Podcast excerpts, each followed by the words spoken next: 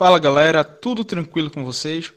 Estamos começando aqui a nossa segunda parte do Clube da Insônia, dessa retrospectiva de 2019 feita aqui no Clube da Insônia do Caixa de Brita. É, na, primeira, na primeira parte, no, no primeiro programa, a gente falou sobre o período entre janeiro e abril, e agora nessa segunda parte a gente vai falar sobre o período de, junho, de maio até agosto. Então, quatro meses com várias coisas que aconteceram não só no Brasil, mas também no mundo, dentro dos quatro campos que a gente aborda aqui no, no Clube da Insônia: é, política, esportes, cultura e as bizarrices também. Então, você que é, já está ouvindo a gente, já nos acompanha, está acostumado com que é o, o formato da gente aqui, a maneira que a gente trata. Para você que está chegando agora, ouvindo aqui a gente, buscamos trazer os debates de maneira mais leve, passando a nossa visão, um debate aqui dinâmico do que, que rolou ao longo da semana, nesse caso aqui, ao longo do ano de 2019. Bem, eu sou Clisman Gama, estou aqui com os nossos amigos Danilo Melo. Fala, Danilo. Opa, aí, pessoal, tudo bem? Também estamos aqui com Lúcio Souza. E aí, Lúcio? Olá, galerinha da internet. E também Manuel Andrade. Fala aí, Manu. Oi, meus bebês, tudo bom com vocês? Isso aí, a gente está aqui com a casa cheia para comentar essa tuia de coisas, um monte de assunto que a gente tem. E vamos já começando aqui com o mês de maio, né? Em maio, a gente teve como uma das primeiras coisas que marcaram o mês foi o contingenciamento de verba das universidades federais feito pelo governo federal. É, houve esse contingenciamento com algo ainda ficou mal explicado ou não falaram muito bem como é que aconteceria, mas a impressão que deixou aqui com o congelamento da verba ainda haveria possibilidade de essa verba acabar sendo realocada para outros setores e aí contribuir mais ainda com o sucateamento do, do ensino superior aqui no país. É, Clisma, eu acho que contingenciamento é eufemismo, tá ligado? Porque na real, na real, foi um corte, ou melhor falando, um sequestro, porque, tipo, pegaram a verba e falaram, a gente não vai soltar essa grana até a reforma da Previdência passar. Quando a reforma passar, aí a gente solta a grana, tá ligado? Foi um sequestro para poder liberar plano de governo. Pronto, é bem isso. E se tu quiser continuar, Danilo, Não, pode ficar à vontade também. acho que foi tipo, totalmente sem justificativa, tá ligado? Porque começou com apenas três universidades isso. É, foi, acho que foi a Federal Fluminense, a UFBA e a UNB. Que, segundo o ministro lá, o Abraham Weintraub, é, o motivo do, do contingenciamento da, das verbas dessas três universidades era porque elas estavam fazendo balbúrdia sendo que essa balbúrdia não estava bem definida o que era, porque afinal de contas as três universidades estavam subindo de ranking, tá ligado? No, no, no ranking das universidades do mundo inteiro. Aí quando começou a se questionar por que essa verba estava sendo cortada, são três universidades que têm uma, uma atuação política grande, é, decidiram que não, esse corte vai ser geral porque a gente está precisando de dinheiro, não sei o que, não sei o que, não sei o que, cortou. Se cortou, teve toda aquela palhaçada dos três chocolatinhos lá, mostrando que o ministro não sabia matemática básica. Aquilo ali foi foda. Aquilo ali foi. Sei não, velho. Aí decidiu, decidiu se cortar de toda a universidade, gerou manifestação pelo Brasil inteiro. Teve Clisma jogando molotov no Banco Itaú, não foi, Clisma? Quase isso. Seria isso... mais útil do que na no coisa do Porta dos Fundos. Verdade. Fica aí, ó. É, e já no, metade do segundo semestre, eu acho que, as verba, que a verba foi liberada de volta com aquela coisa. Gastem o que vocês puderem gastar, porque senão a gente vai pegar de volta e ano que vem a universidade vai ter ainda menos dinheiro. E só para reforçar o comentário do Danilo, é, é uma falácia que se repete desde o começo da gestão bolsonarista, né? De que as decisões seriam tomadas com um caráter técnico que é, ia ser sem ideologia, sendo que é próprio você tentar negar a ideologia já é algo ideológico. E a gente sabe que desde o começo é, a política do Bolsonaro ela se pauta em cima quando eu falo Bolsonaro, não somente ele, mas tipo, todas as pessoas que estão ligadas a ele, ministros, enfim, todo mundo que veio pegando em cima dessa onda conservadora, se pauta em cima de valores, entre aspas, conservadores, cristãos, fundamentalistas, é, para fortalecer sua base política, né? E, e aí vão. Teve esse, esse contingente de verba que é atinge principalmente as universidades públicas. Oh, meu Deus, eu até me enrolei agora, mas atinge as universidades públicas que são que sempre ranqueiam muito bem, na verdade, nos índices de nos, nos, índices de desempenho das universidades de universidades em geral, as instituições públicas elas sempre estão em posições muito boas e são responsáveis pela produção de conhecimento. É, o retorno que a universidade propicia à sociedade, ele talvez as exatas conseguem mensurar isso de forma mais, mais prática, né? Porque geralmente tem essa visão muito, eu posso dizer, muito utilitária da ciência exata, enquanto que as humanas elas costumam ser mais atacadas, mas costumam ser um pouco mais atacadas, né?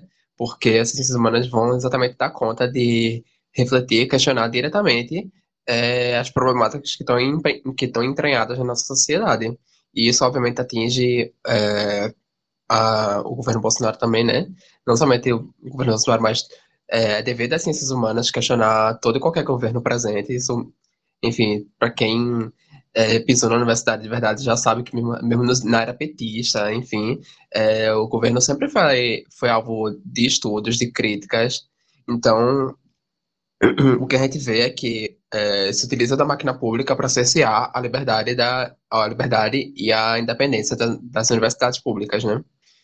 Então, hum. é, pra, só para concluir minha fala, teve esse, o, começou esse condicionamento dizendo que é, tinha que tirar dinheiro da universidade pública também, porque a universidade, as universidades, elas comportam uma população muito uma parcela muito pequena da população, porque só serve a uma elite econômica, não sei o quê, que tem que investir na educação de base para formar trabalhador, formar mão de obra. Sendo que, é, momentos depois, a gente vai ver que vão cortar verba também do ensino básico. Tipo, foi, teve uma redução na verba para compra de livros didáticos, de material escolar. Então, é, a gente vê o sucatamento da, da educação no geral, começa de cima para baixo, vai, começa nas universidades para formar é, pensadores, entre aspas, orientados para um viés é, mais conservador. E na educação básica, a gente vê um sucateamento ainda maior da educação básica para formar somente mão de obra barata. E não é, propiciar à população né, conhecimentos para que elas reflitam sobre a condição em que vivem. Manu, se é, quiser falar também. Só para complementar tudo que Lucy falou, que foi uma fala perfeita, é importante falar também que esses cortes se devem, é, como Lucy falou, é, atingir diretamente as ciências humanas, não só por questionar o governo, mas por questionar valores que o governo discorda, por não apenas é, questionar, mas estudar valores que o governo discorda. O governo Bolsonaro é claramente é, um governo que luta contra direito dos negros, dos LGBTs, de minorias em geral. E a gente sabe que muito dos estudos das ciências humanas são voltados para esses viés, né? para é, esse campo da educação, que é estudar é, questões de gênero, questões raciais, questão, questões de história, enfim. E num governo autoritário, num governo uh, que flerta, vou, vou usar o flerte para não ser muito incisiva, mas um governo que flerta com fascismo, é, a gente sabe que igualdade, equidade é, são coisas pelas quais é, esse tipo de governo, essa configuração de governo, não preza, muito pelo contrário que é cercear mais ainda a liberdade e cortar os direitos de minorias adquiridos ao longo de anos, ao longo de muita luta e de muito estudo. Então, esse corte é, é, tem um endereço certo. E o endereço não, é, não são apenas as universidades, mas são essas minorias. Só isso. Bem, é, como vocês falaram, foi algo, uma das ações do governo que nesse ano mais gerou revolta, protestos também. A gente viu vários protestos de grandes proporções aqui em Recife mesmo, é, em outras capitais também do país. E além disso, já passando agora, saindo de política, a gente vai chegando também em cultura. É, queria falar também que no mês de maio teve o fim tão aguardado de Game of Thrones. Eu particularmente não parei ainda para assistir a série, não sei nem se um dia eu vou chegar a assistir, mas pelo que eu acompanhei, porque eu não vivo numa bolha assim tão minúscula que eu não, não cheguei a ver a galera falando da, da, do final da série, mas o que a galera desceu o cacete no, no final, de como que acabou a história do povo lá, quem que pegou o trono, foi. A galera não curtiu, não. Alguém aí gostaria de comentar sobre esse fim de Game of Thrones? Eu tava na quarta temporada, eu acho. Eu pulei, eu fui, eu fui ver o último episódio quando lançou. E, velho, me desanimou real, tá ligado? Tentar terminar a última temporada, porque. Não sei, velho, parecia. Sabe quando você tá tem que correr, tá com preguiça. Pronto, eu acho que sofreu o mesmo problema no final de Lost, tá ligado? De ter que fazer coisa muito corrida, ter que resolver problema que você não trabalhou direito ao longo da série. No fim das contas, tipo, é uma série que morreu, nadou, nadou, nadou e morreu na praia.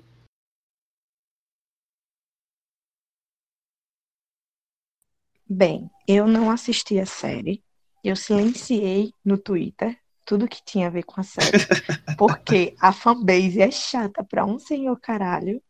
E é um universo, é uma história que não me interessa.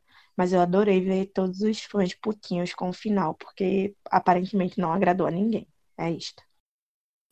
Na real, na real, o final tipo, é uma grande, uma grande crítica ao fascismo. E a galera não gostou, tá ligado?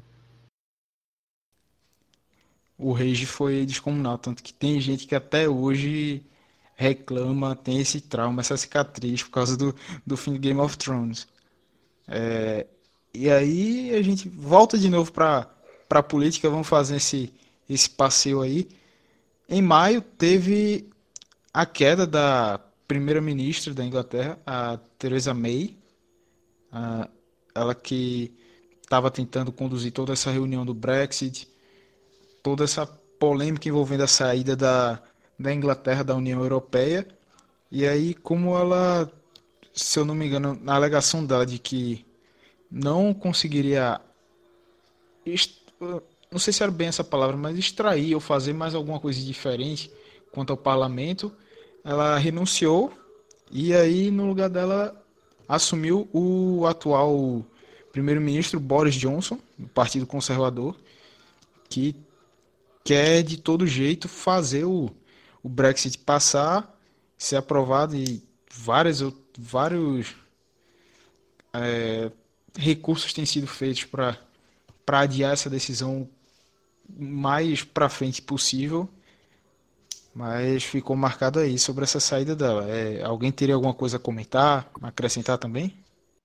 É, só para pontuar, a gente vai comentar mais tarde sobre o Boris Johnson, mas para deixar claro o que é o Brexit, é basicamente o Reino Unido, né? Inglaterra, Irlanda, os caralho, é quatro. É, sair da União Europeia, que é tipo uma grande. A União Europeia são vários países do leste, não, era norte, sul, do oeste europeu, quer dizer, do ocidente, né? A parte mais para cá, pro lado do Portugal, Espanha, França ali e tal.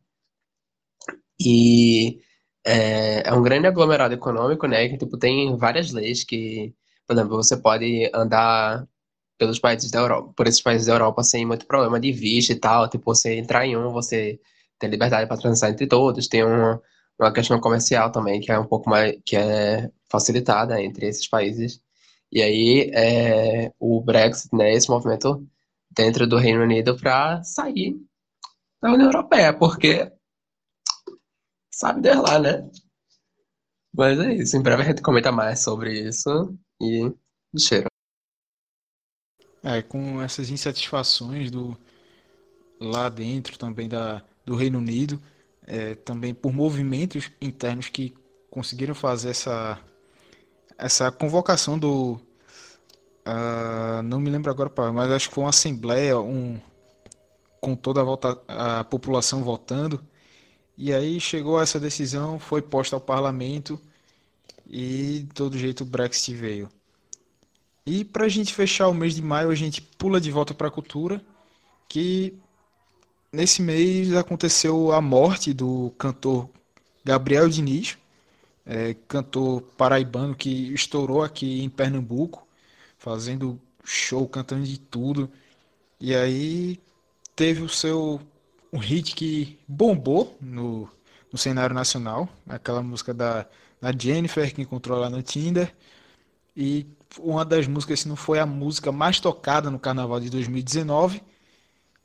E ele estava com a agenda cheia, fazendo show em tudo que é canto, viajando para um lado e para o outro. E numa dessas viagens, ele estava indo pro. Tava saindo da Bahia, pegou o avião. Não me lembro agora se ele estava indo para o Piauí, para o Maranhão, Ceará, algum desses estados. E dali, é, quando o avião estava passando aí em Sergipe, aconteceu um problema no, na aeronave, caiu no mangue, lá em Sergipe, numa cidade pequena, e com a queda é, ninguém sobreviveu.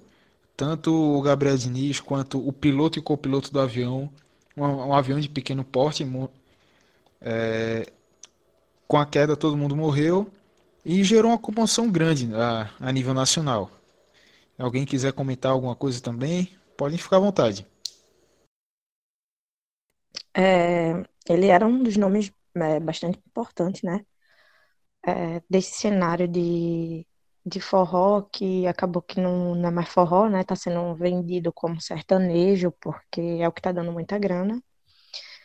A carreira dele é, tem bastante tempo, ele tinha bastante tempo de carreira. Eu lembro que eu era adolescente ainda, não que eu seja muito velha, mas eu ainda era adolescente, ele já cantava, ele já fazia sucesso e tal. Mas não um sucesso tipo nacional, sucesso aqui em Pernambuco, né? Como o Clisman bem pontuou, é, ele estourou aqui. E foi uma, de uma comoção, assim, muito grande no Brasil inteiro, né, a morte dele, até por ter sido uma tragédia aérea, que é uma coisa que sempre marca a vida de, de artistas, né, a vida ou a morte. Enfim, de artistas. É uma coisa, é um, um tipo de morte que gera muita comoção, que chama muita atenção, né? E é isto. Só para para complementar mesmo a fala de Clisman. Era um cara que estava realmente há muito tempo nessa batalha. Eu acho que ele chegou meio que ser apadrinhado por Wesley Safadão por algum tempo. Não tenho certeza agora, porque parei de acompanhar mais essa coisa de forró e tal. Mas assim, ele passou muito tempo sendo apadrinhado por, por Wesley, né? Que já, já vem fazendo sucesso há bem mais tempo. E partiu dessa forma trágica, eu acho que quando ele estava vivendo a melhor fase da carreira dele. Porque depois do sucesso de Jennifer, né? O cara ficou conhecido no Brasil todo, não era mais uma coisa aqui do, do Nordeste. E foi isso. Mais um artista que morre em tragédia aérea. É, ele também que era muito amigo do Whindersson Nunes, né? Tipo, eu lembro que quando, assim que soube da notícia, o Whindersson puxou o violão, gravou uma música no, no, no, Instagram dele falando quando tá se sentindo mal com o que aconteceu e tal, bem emocionado. A gente fica, tipo, além do artista que morreu, morreu um filho, um, não, sei se ele era casado, mas deu pra ver que, tipo. É, ele era noivo. Sim, sim, tipo, deu, deu pra sentir que quem vivia com eles tá, sentiu e tá sentindo bastante falta, né? Do tipo de pessoa que ele era e o, a falta que ele tá deixando. É, bem assim. A, uma morte trágica da maneira que foi.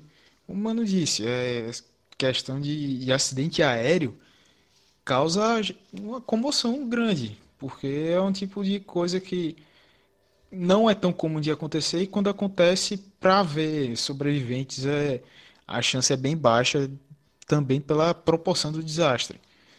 Então, essas foram as, os quatro destaques aqui que a gente pegou, tanto de a questão de política, de cultura, as coisas mais eh, que mais marcaram o mês de maio de 2019. Então a gente segue aqui, passando de maio, a gente vira a página do calendário para o mês de junho. O mês de junho que já vem recheado na parte esportiva. É, a gente já pode até começar aqui falando não um caso estritamente esportivo, mas sim é, uma questão polêmica também envolvendo a. É uma questão policial, né? Policial mesmo. Me faltou a palavra. É isso aí, Danilo. Questão policial sobre a acusação do Neymar, é, acusação da modelo Nájila Trindade, e que o Neymar havia a estuprado. É, então, gerou uma polêmica muito grande, repercussão mundial sobre esse assunto, porque Neymar é um cara que tem a mídia do mundo todo voltada para ele, um dos jogadores de futebol mais bem pagos do mundo, é, o astro da seleção brasileira. Então, é, se alguém aí quiser começar a falar, contar alguma coisa mais sobre o caso, pode, podem começar. Eu não entendo esse caso até hoje, tipo, eu não sei nada, velho. Eu tentei acompanhar, mas estava tão confuso, notícia em cima de notícia. Tipo, eu, eu, até hoje eu não entendo o que aconteceu naquele. Na, na, naquele emaranhado de, de notícias que estavam rolando naquela época.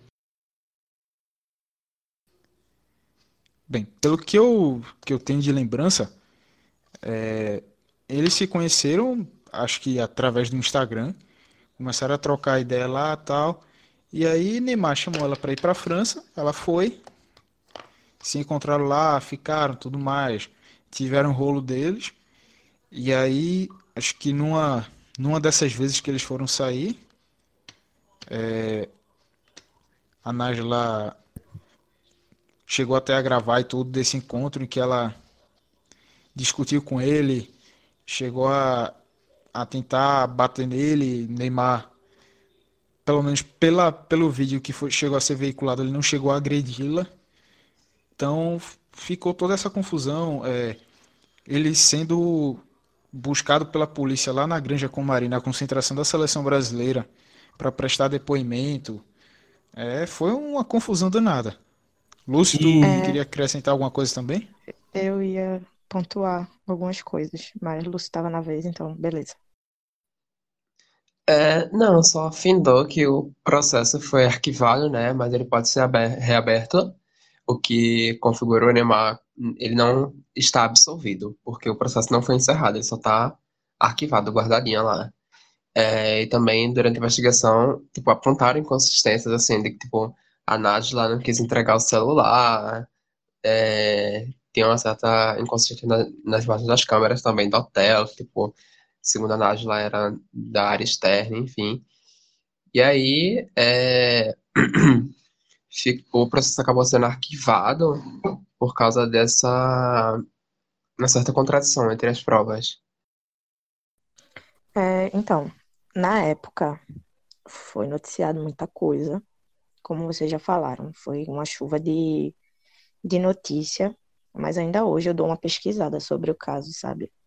E a real é que chegou num determinado momento do caso, de quando viu que havia muita contradição na, na narrativa da Najla, é, simplesmente foi abafado todo o caso.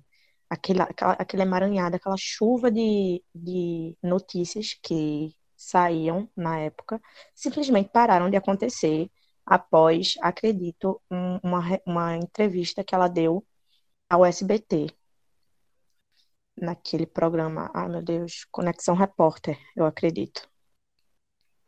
E a partir disso a galera começou a fazer bastante leitura corporal, é, e juntar, ligar pontos, e enfim. A partir disso, é, simplesmente os meios de comunicação pararam de, de ter interesse no caso, subitamente, sabe? O que para mim é muito estranho. Um caso dessa, desse tamanho simplesmente desaparecer da mídia, assim, do nada, e ficar a ponto das pessoas não saberem ainda hoje que fim tomou. Beleza, Lúcio explicou pra gente que foi arquivado e tal. Mas isso não é uma coisa que, tipo, tomou grandes proporções, como foi, assim, quando, quando estourou a bomba, né? Porque basicamente as pessoas vivem da desgraça. Infelizmente, o jornalismo em sua maioria, é isso. Mas ainda assim, é muito estranho é, ser uma coisa que sumiu da mídia subitamente. Outras coisas é, que eu... Oi, pode é, falar, Lúcia. Não, não finaliza tua fala, Manuela, que depois eu comento. É, e sobre a história né, que Clisman contou, na real, o que aconteceu é realmente o, o Neymar tinha um outro Instagram, que era um Instagram onde ele caçava mulheres. Isso virou meme, virou piada na internet, muito antes de, do caso estourar. Era um Instagram que aparentemente usava ele e usava o Medina para encontrar mulheres e, enfim. E aconteceu esse essa troca de mensagem com a Nájila. Ela foi é, rolou o convite. O Neymar falou que a rotina dele de trabalho era era apertada, inclusive sugeriu que ele levasse uma amiga para que ela não se sentisse só e tal, ou pelo menos essa é a versão dele, né, dos fatos, e é o que realmente tem em alguns prints, né, ele falando que era bom ela levar uma amiga e tal, mas ela preferiu não levar uma amiga. E o que rolou não foram, assim, saídas dele, na verdade foram encontros. O Neymar ia até o hotel encontrar a Nájila. E na verdade não foram encontros. Rolou um primeiro encontro, tudo consensual, tudo bonitinho e tal. E daí é, segundo alguns prints, algumas mensagens, a Nájila começou a, a tipo, pedir para o Neymar encontrá-la, porque já estava chegando ao fim a, a estada dela em Paris e tal. E o Neymar não queria ir. Até um dia que ele resolveu ir após uma festa, já chegou bêbado e tal, e ela quis gravar, o Neymar encontrou. Não chegou a rolar, tipo, uma agressão gratuita, digamos assim, do Neymar para para com a Nájila nos vídeos, mas rolou de tipo ela querer avançar nele e ele se defender com o pé, empurrar ela com o pé. Isso daí realmente tem nos vídeos. Mas é, em algumas coisas que eu fico procurando no YouTube, é, as pessoas questionaram as fotos que ela, most ela mostrou como sendo as agressões que Neymar teria feito e tal, que são inconsistentes com o que ela falou, que são fotos, é, ela, ela ajoelhada, é, numa posição empinando, enfim, como se ela realmente quisesse ter tirado aquelas fotos. E na hora do, do de, de prestar depoimento, ela falou que ele tirou a foto à força para é, contar vantagem e tal, quando na verdade, tipo, já tinha sido após algum tempo das palmadas que ela levou, porque já estava vermelho, já estava inchado e na hora só fica vermelho. Enfim, já estava com características de como é, teria sido fotos tiradas com algum tempo depois. Não uma foto tirada à força nem nada. Enfim, basicamente foi isso. Só é estranho realmente que as coisas pararam de ser noticiadas. Isso para mim foi bastante estranho. E ainda teve a questão do tablet, que ela disse que nele que tinha a, as provas do, do, da acusação, né? Com vídeos, com fotos. E aí, quando o tablet foi pedido, ela alegou que teve o apartamento arrombado e levaram o tablet, mas aí a perícia da polícia constatou que não teve arrombamento nem nada. Então, acaba gerando uma acabou gerando uma outra inconsistência. Ô, Lúcio, é, quiser pode falar também. É, só que eu queria pontuar que Manuela falou que que tem acha estranho o caso ter desaparecido da mídia, mas é, a gente teve até não muito tempo atrás o caso do goleiro Bruno, que chocou assim, né? É, é um caso extremamente brutal de assassinato, de é, ocultação de cadáver, foi extremamente grotesco de darem o corpo da, da mulher para o cachorro comer.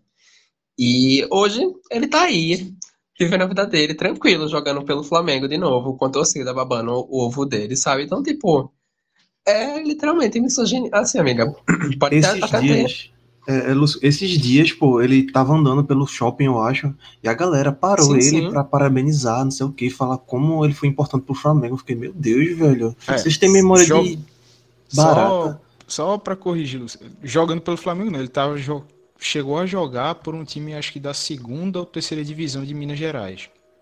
E aí essa questão do Flamengo foi numa loja com torcedores do Flamengo. O pessoal com a camisa do ah, Flamengo sim, parou sim. e, foi, foi, foi e pediu pra tirar foto com ele.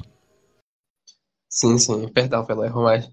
Caralho, então, tipo, é, é estranho, assim, entre aspas, mas... É... Mas não é, infelizmente não é incomum, sabe? Tipo, é de uma violência extremamente enraizada normalizada. Tipo, é, eu não acho que não tenho local de falar pra falar isso, assim, mas tipo, é um puro suquinho do machismo, amiga, né? Tipo, isso tá enraizado também. é, entra um pouco na questão da idolatria do futebol né, também, enfim, por ser uma figura extremamente conhecida e tal. E aí essas coisas só se cruzam e acaba é, mantendo esse ambiente assim de abstinência, porque ninguém quer cancelar o ídolo. Tipo uma bicha fã de cultura pop que não quer cancelar a cantora porque ela foi racista, sabe? Então, tipo, é, entra nessa questão do afeto também, mas é foda. Tipo, então, não é tão estranho assim as pessoas pararem de falar disso, porque, né? Na verdade, tipo, o caso do goleiro Bruno é um, algo que, tipo, acaba sendo alvo de discussões é, até mais frequentes, pelo menos nos ambientes de, de futebol e esquerda, enfim, que eu, que eu acabo frequentando, circulando na internet, o próprio Twitter, sempre tem alguma coisa ou outra falando do caso Bruno. Óbvio que não como deveria ser, porque o cara é um psicopata. O que ele fez foi um negócio assim completamente é, psicopata, machista mesmo. Não vamos botar nem nem como doença, né? É, sendo que eu, é, tipo, é, eu é acho que. Absurdo. Mano, mano... Mas o lance do Neymar simplesmente sumiu, pô. Ninguém comenta mais.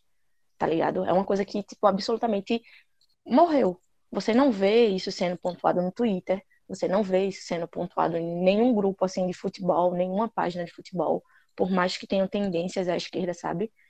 Realmente foi uma coisa que desapareceu. É tipo, hoje, o caso do Neymar e Nasla tipo, sumiu do mapa. É uma coisa que se não for rememorada assim, no momento de retrospectiva e tal, a gente esquece. Eu, inclusive, tipo, em alguns momentos esqueço, só que vez ou outra aparece um vídeo, porque na época eu fiquei realmente fissurada no caso, e vez ou outra o YouTube me, me recomenda um vídeo e tal. E por isso que, assim, pra mim não é um caso morto, mas assim, realmente sumiu de rede social, sumiu de tudo, sabe? É muito doido. Talvez pelas contradições, não sei, mas eu, assim, no caso Bruno, eu ainda vejo surgindo uma ou outra discussão, não proporcional a como deveria ser, mas sempre surge. O caso Neymar realmente sumiu. Eu acho que infelizmente o que não, o que faz com que o caso não seja tão discutido quanto o do Bruno é o fato da menina não ter sido morta, tá ligado? Porque a, tipo, a Nájila tá viva, foi tirada como mentirosa e a galera abafou e, tipo, decidiu tomar isso como verdade absoluta, tá ligado? Pronto, ela mentiu, quis dar o golpe em Neymar e acabou. É, é acabou ficando dessa maneira. Disso. Faz sentido. E é isso, Brasil. E a gente vai saindo do caso do Neymar.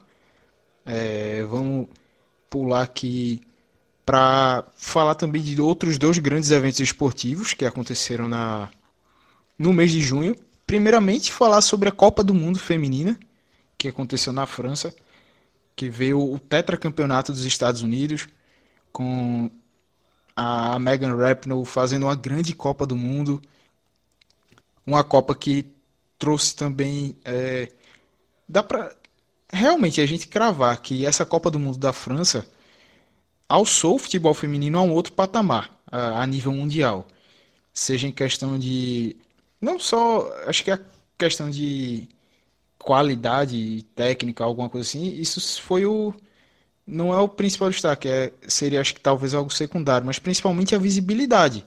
Toda a visibilidade merecida pela, pelas meninas por, por um futebol que tem crescido muito no mundo, tem sido cada vez mais valorizado, ainda não como deve ser, mas está crescendo e com, com essa atingindo recordes de, em questão de transmissão na, nas partidas, sendo veiculado pela primeira vez em TV aberta aqui no país então é algo que, que dá para dizer, realmente, mudou de nível, o patamar agora é outro. Manu, tu também como uma, uma pessoa que acompanha, que gosta muito do futebol, pode falar também aí sobre o quanto que essa Copa do Mundo feminina de 2019 foi importante no cenário geral. Bem, é, dediquei boa parte da minha graduação a ao estudo do futebol feminino, principalmente. E, assim, como alguns apontamentos de toda essa pesquisa, a falta de mídia era sempre um dos pontos principais é, que a gente encontrava como principal problema, sabe? Porque a falta de mídia, conse é, consequentemente, gera falta de investimento, enfim. E essa, essa, essa primeira edição da Copa sendo é, veiculada em TV aberta, inclusive, é, é de suma importância para o fortalecimento e a profissionalização do esporte. É um esporte que na Europa já funciona bem melhor do que aqui no Brasil. É um esporte que nos Estados Unidos funciona muito melhor do que no Brasil. Mas aqui no Brasil, por conta do machismo, por conta é, de todos os anos que as mulheres passaram proibidas de, é, de praticar o futebol, era uma lei, havia uma lei que determinava com que as mulheres não podiam jogar futebol.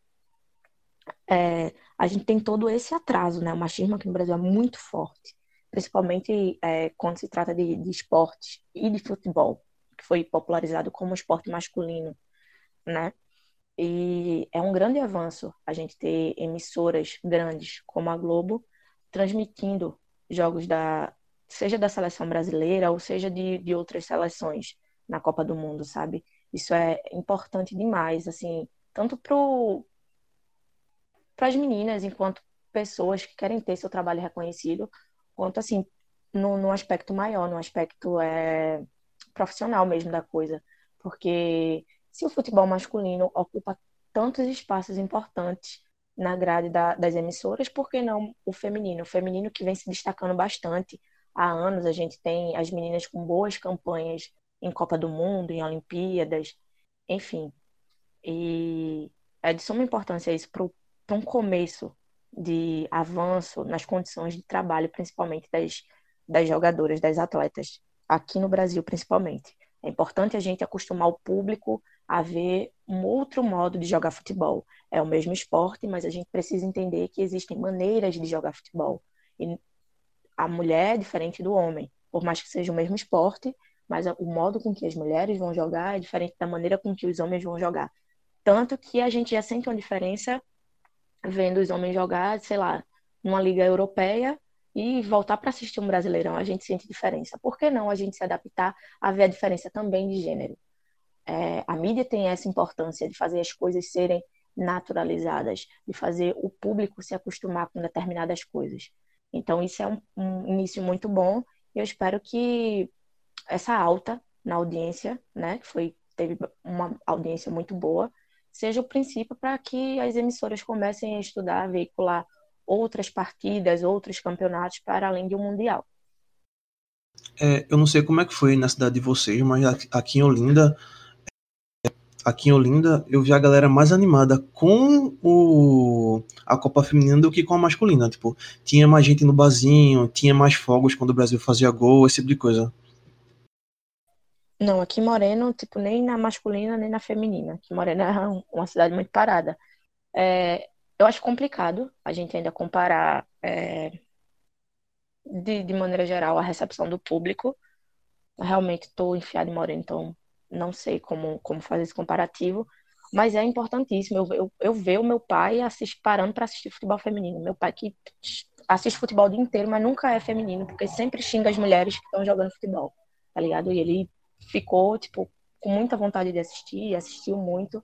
Isso se reflete em outras pessoas, em rede social também, a gente acompanha, dá para acompanhar bastante isso.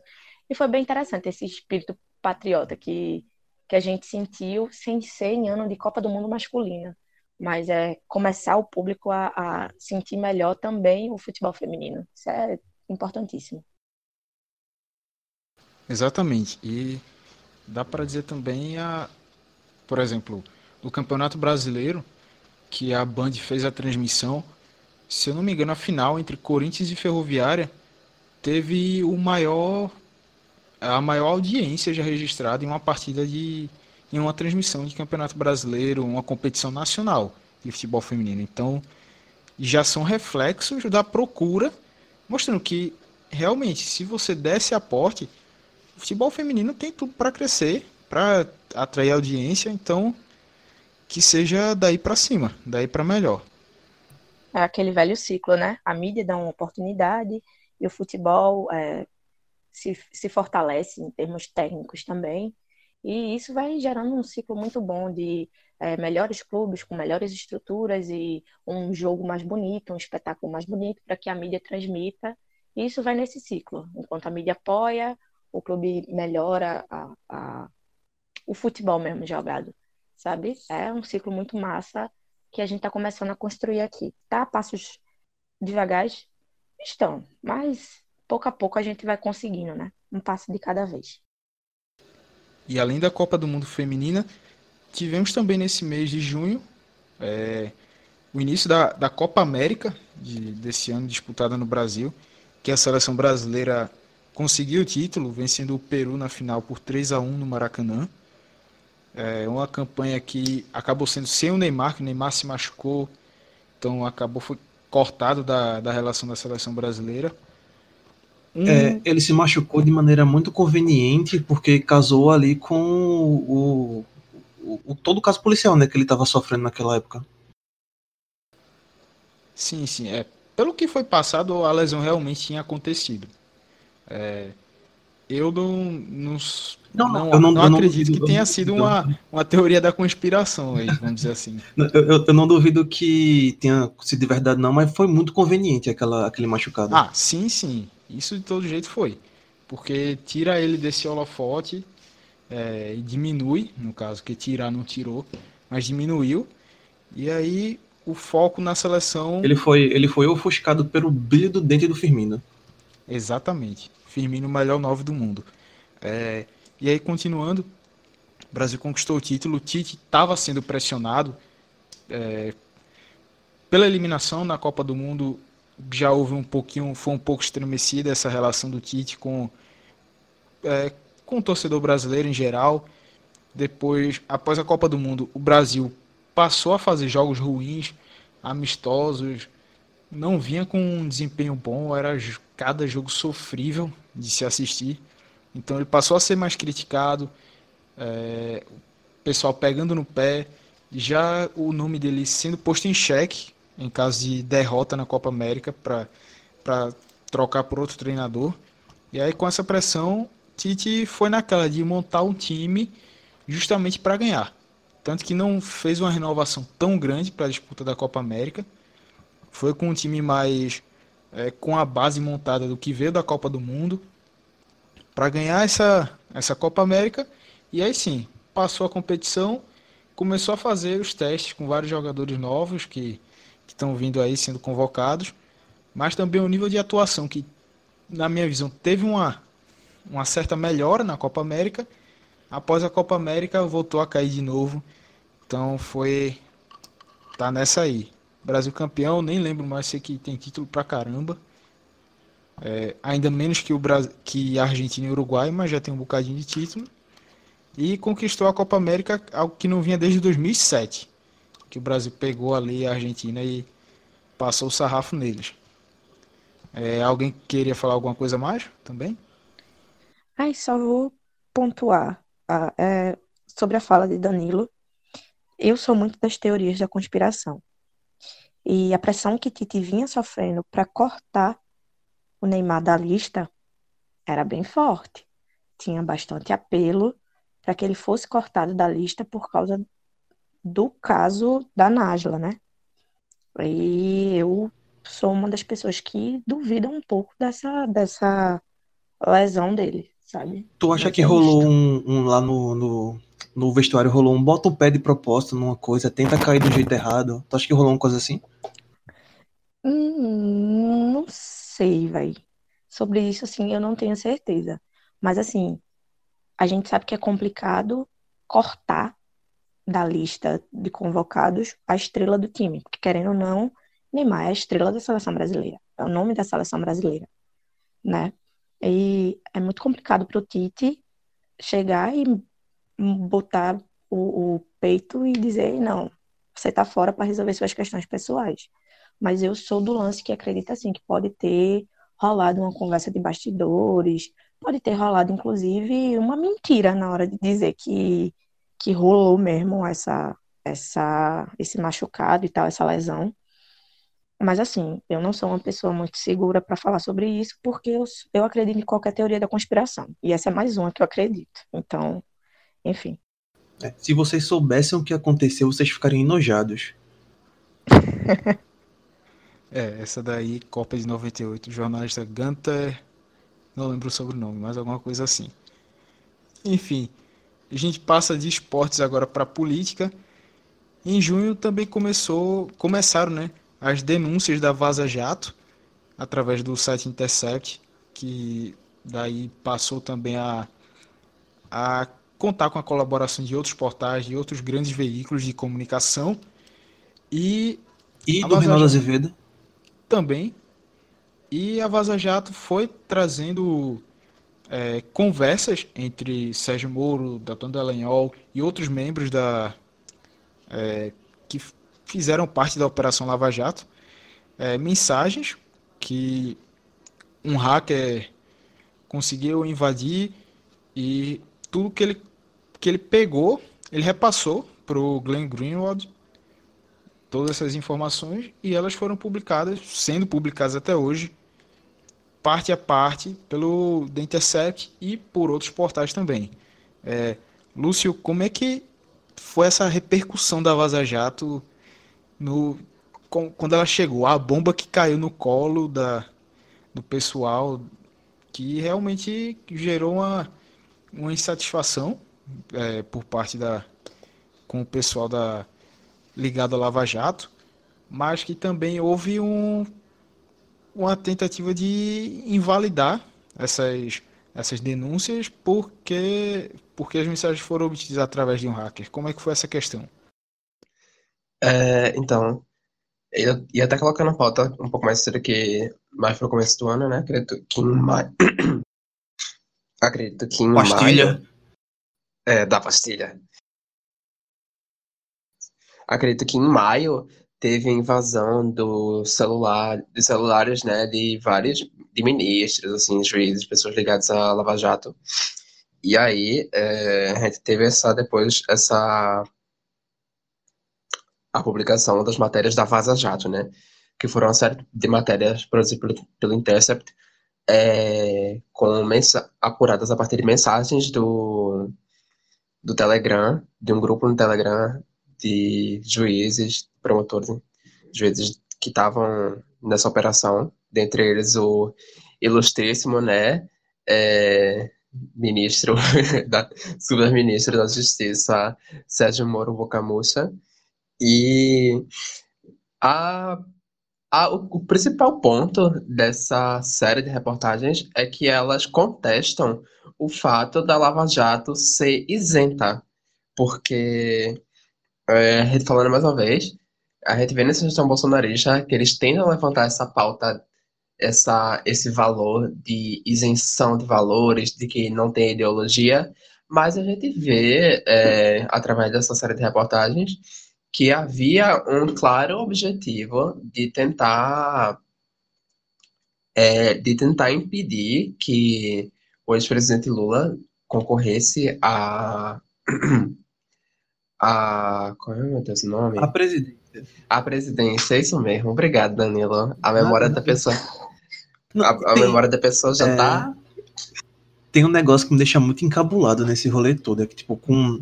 Só a questão de você ter promotores e juízes no mesmo grupo de, de Telegram é, tentando discutir como vai ser a acusação já é absurda e para mim é o bastante para invalidar qualquer qualquer caso. Eu não sou nenhum perito em, em, direito, mas pô, isso é bem óbvio.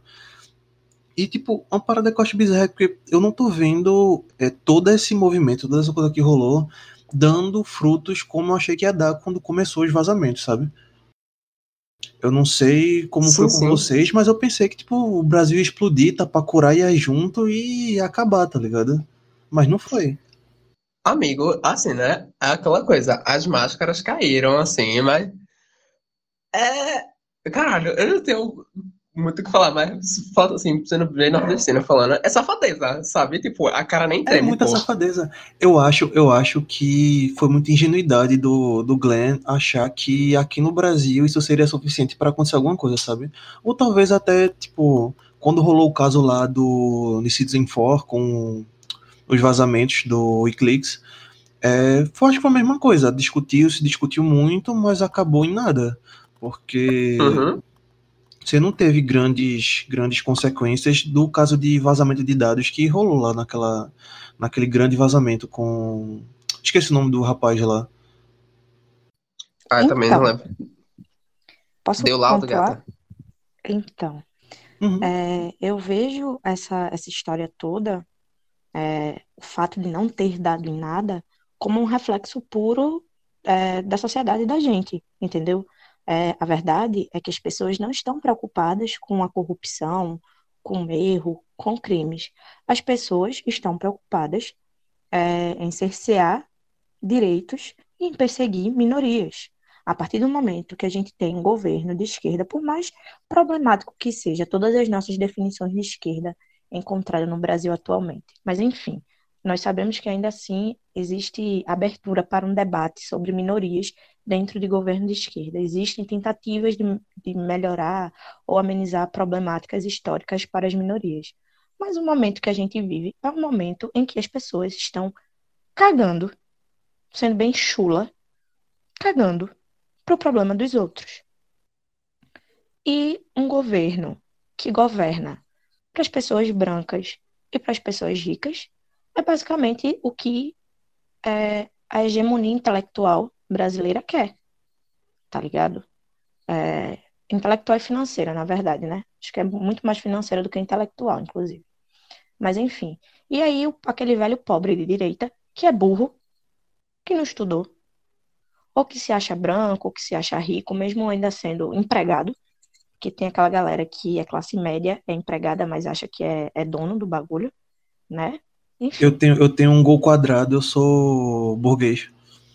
É, exatamente.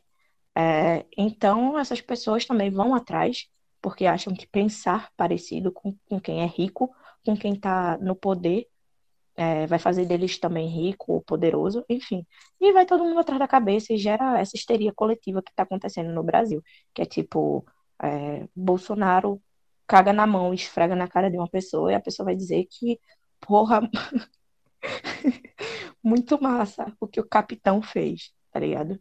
A gente tá num momento muito merda, e a verdade é essa, as pessoas simplesmente se acham ricas, se acham privilegiadas e estão cagando para as minorias realmente vulneráveis. Então, qualquer coisa que vá botar em xeque um governo que governa contra minorias, não vai acontecer nada, tá ligado? E é isso, até porque as minorias acabam que não se unem também, é uma outra problemática que a gente encontra na esquerda, mas enfim, não é o momento da autocrítica, é só um, enfim, só para finalizar isso mesmo, sabe? É, não deu em nada por causa disso, porque o povo brasileiro está num momento ruim, é um povo ruim, e que só vai se mover quando, não sei quando, velho, acho que quando começarem a morrer porque a carne caríssima, já faltando no prato deles, e eles estão achando massa comer ovo. Então, tá de boa. Bem, é, esse foi mais um assunto que realmente pesou no mês de junho. E a gente, para fechar esse tópico, vem com política internacional, o caso do Donald Trump, que cruzou a zona desmilitarizada na Coreia do Norte. É, uma área em que fica na, na divisa entre as duas Coreias, do Norte e do Sul. E o Donald Trump foi lá, teve um encontro com os dois líderes, da, o líder de cada país, o Kim Jong-un, e também com o líder da, da Coreia do Sul. Isso representou não só pela figura do Trump, mas também já havia já a questão do encontro entre os líderes das Coreias, é, depois toda a tensão é, nuclear criada também é, entre os dois países, quanto que, por exemplo, Danilo, que significou também essa questão que de um relacionamento melhor entre as duas Coreias, não é, com Trump, Trump não é o, o vamos dizer assim, não, não é quem fez a o aliança. Jesus Cristo para unir é, as nações. Isso, não é ele que chegou, fez a aliança, o pacificador, o apaziguador, não. Negócio que é, de todo jeito, pela, por ser o presidente dos Estados Unidos, então ro, rola uma. tem uma significância, mas não o principal em torno das duas Coreias. É, tem alguma coisa para falar aí, Danilo?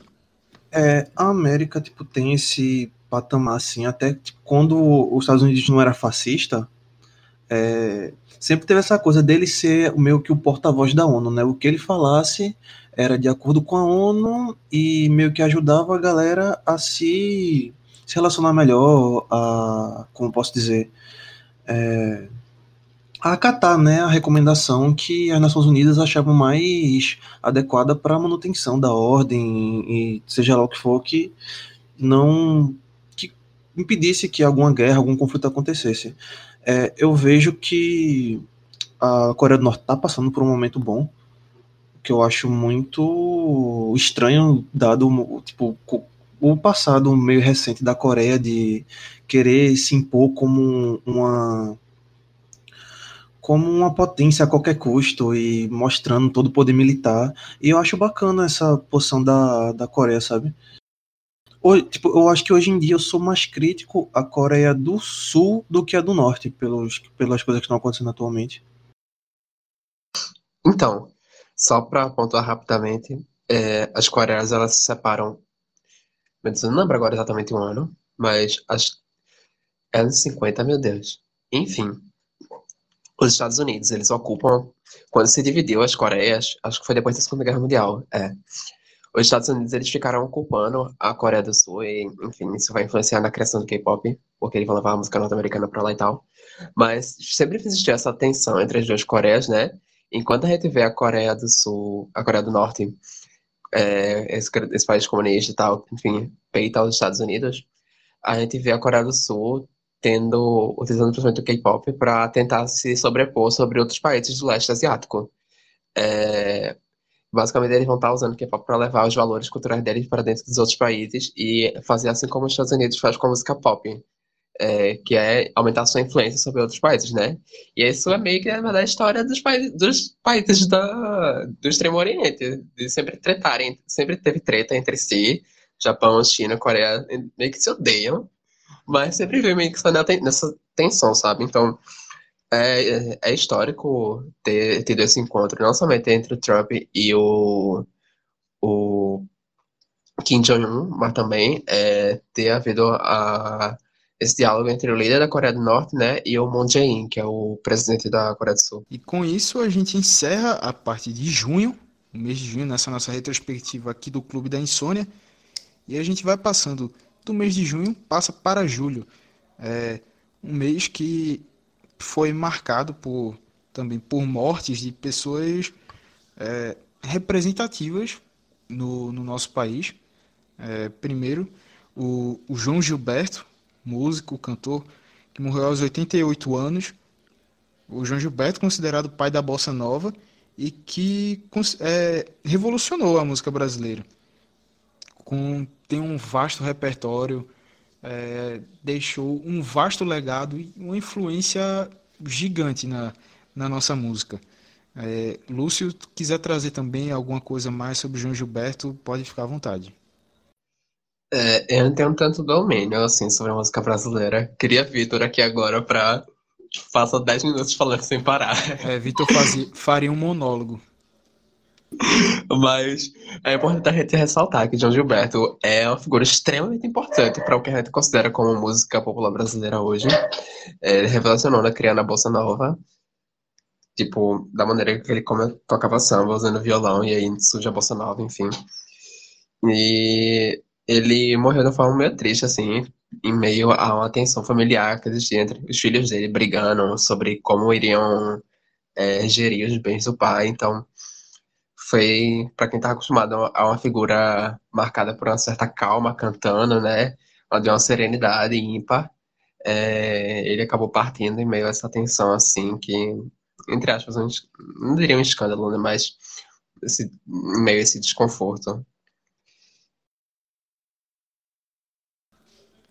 Bem, é, e além da, da morte de João Gilberto, a gente teve também a morte do Paulo Henrique Amorim, jornalista, famosíssimo no, no país, apresentador na, era apresentador na Record. Ele foi vítima de um, um infarto fulminante que o levou de maneira. É, dá para dizer que surpreendeu, porque ele vinha trabalhando normalmente, é, tendo tanto na, na Record quanto em outros veículos também pela internet. Então, assim como o Boechat que a gente falou na outra no primeiro programa dessa retrospectiva, Paulo Henrique Amorim é outro que tinha um, uma grande representatividade, um grande nível de influência no jornalismo em si. É, Danilo, o que é que tu pode falar sobre, sobre essa perda né, do Paulo Henrique Amorim e o quanto que ele representava para o jornalismo? Cara, apesar de eu ser muito crítico ao jornalismo que a Rede Record faz, e ser muito crítico ao programa que ela apresentava, o, o programa dominical lá, que era o Domingo Espetacular, acho que esse era o nome, né? É, ele era uma figura, assim, ímpar dentro do jornalismo. Acho que influenciou todo mundo aqui de alguma forma, até porque só basta a gente consumir para ser influenciada. Mas ele era uma figura que, vez ou outra, uma opinião ou outra que ele soltava assim, eu discordava, mas que fez um jornalismo extraordinário e, cara, a morte dele foi uma surpresa. Acho que assim como a do Bochá ou a morte de qualquer pessoa, a gente não espera, sabe? Principalmente alguém que tá assim, na mídia, a gente tá sempre vendo toda semana. A gente cria essa sensação de conforto, sabe? De você ligar a televisão e ver aquela pessoa que você tá sempre acostumado a ver. É, a gente chama de segurança ontológica, citando aqui um. sendo um pouquinho acadêmico. É, cara, e eu acho que, aquela, apesar das críticas e tudo mais, é um, uma perca que vai se, é marcante, sabe? Vai deixar um, um, um certo espaço ali que vai demorar para ser vago dentro do dentro do jornalismo da Record, jornalismo brasileiro como geral, porque eu não sei vocês, mas para mim é um, um nome assim que estava entre os grandes, sabe? Tava entre o, o Jô Soares, tá entre o Zeca Camargo, essa galera que conduzia o, o que a galera menor fazia. Isso, é bem isso que, que Danilo falou. Uma referência que, que se foi e que realmente é, deixou, deixou um legado grande no jornalismo nacional, referência para vários jornalistas, várias gerações que vieram após ele. Então, ficam aqui todas as nossas reverências ao trabalho prestado pelo. Cara, pelo ele, ele é tão ele é tão referência que quando a gente foi fazer, acho que foi ano passado, aquela paródia do debate, é, Vitor estava imitando ele, né? Do, durante como mediador dos debates.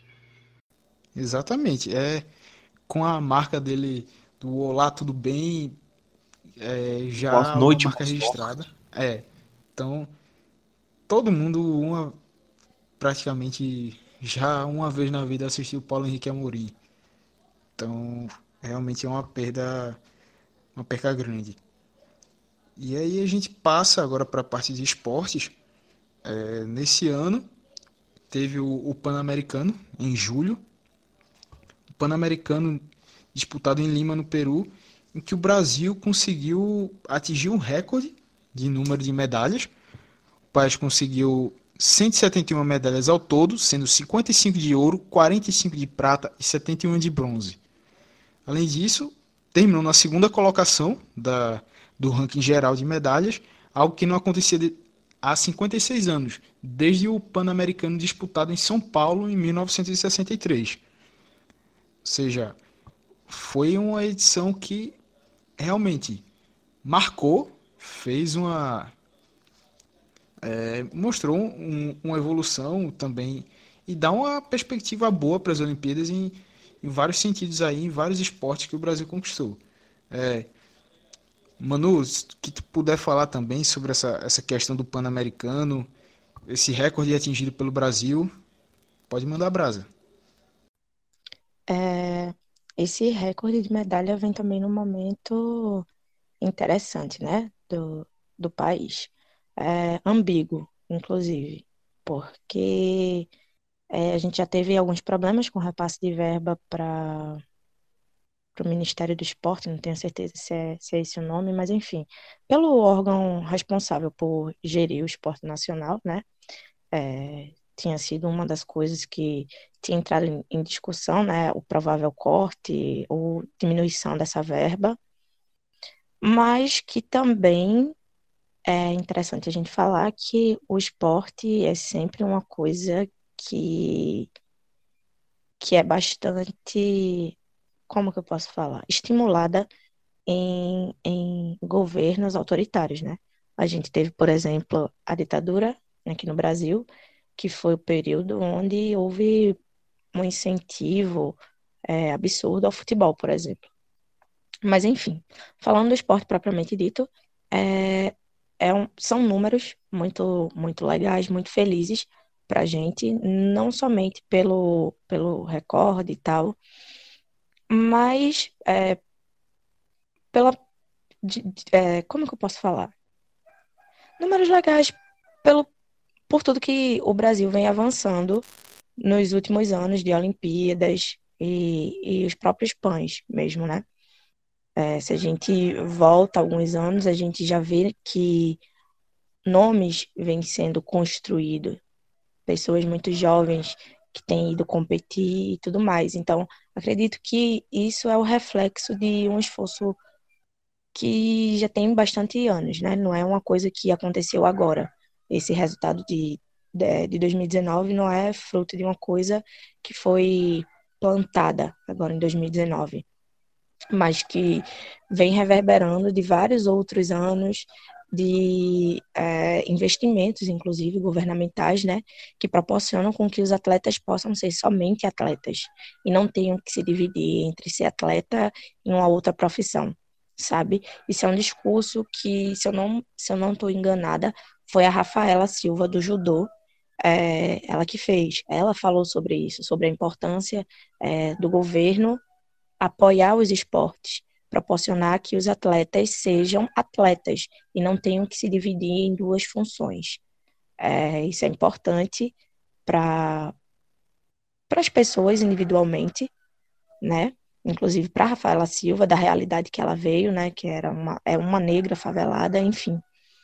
E isso é importante também para a imagem do Brasil no cenário mundial, né? Porque a gente sabe a importância que os esportes têm, a gente sabe a importância que é, os esportes olímpicos têm, né? É só a gente voltar um pouco para a Guerra Fria e a gente vai ter noção da importância do esporte quando a gente é, relembra dos atritos, né, entre Rússia e Estados Unidos, que até hoje acontece, né? São, é como se fosse um, um esporte Santa Cruz nas Olimpíadas, né? É, é esse duelo de medalhas. Então, o Brasil começar aparecer com mais força é de suma importância também para a nossa imagem é, internacional.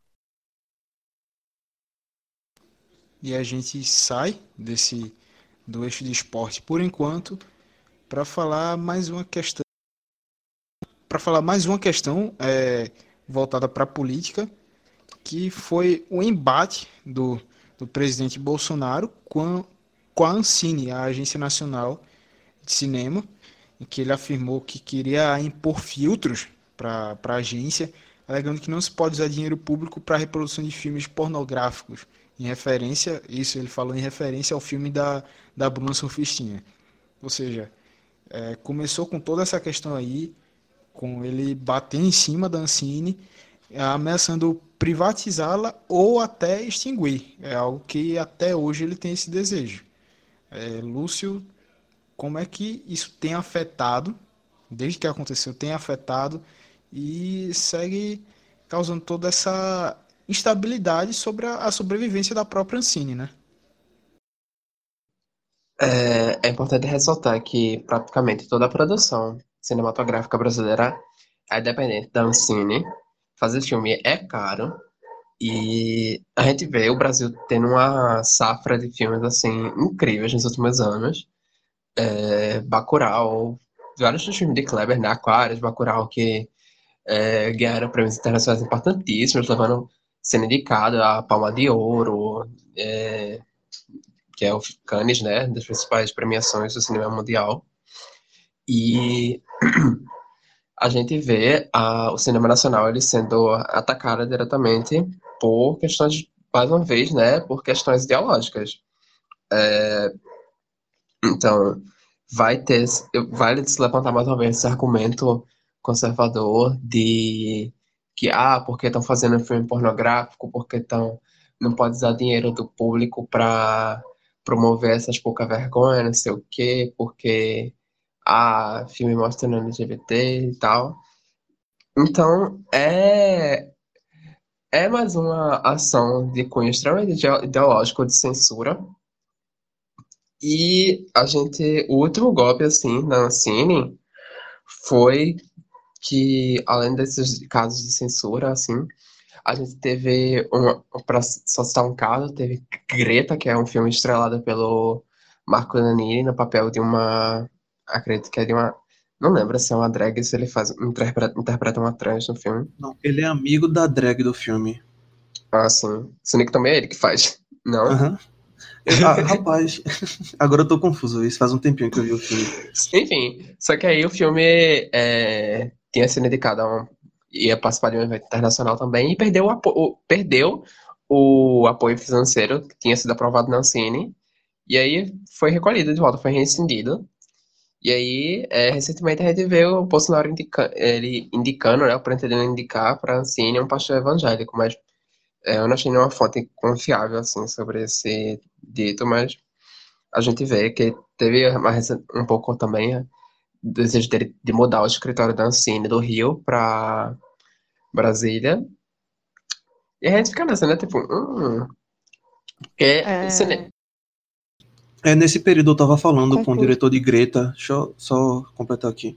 Eu tava falando com o diretor de Greta e várias outras coisas, tá ligado? Eu tava comentando com o Tiago Soares também, aqui do DECOM, do, da UFPE. É, eu acho que não só o Ancine foi atacada, mas o cinema como geral, tá ligado? Porque junto com essa fala, teve várias outras declarações dele falando que queria um ministro terrivelmente evangélico. E a gente tipo, teve o festival Janela, que é famoso aqui em Recife.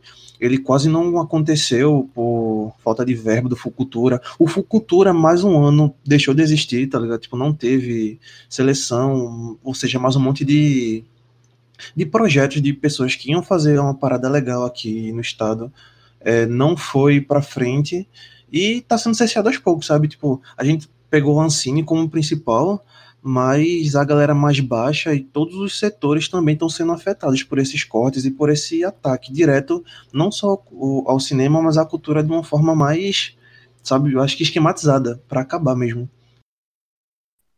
é, eu não sou tão, tão ligada nesses lances de cinema e tal, mas eu acho que elucida bem a fala sobre censura quando a gente traz o filme do Marighella, né?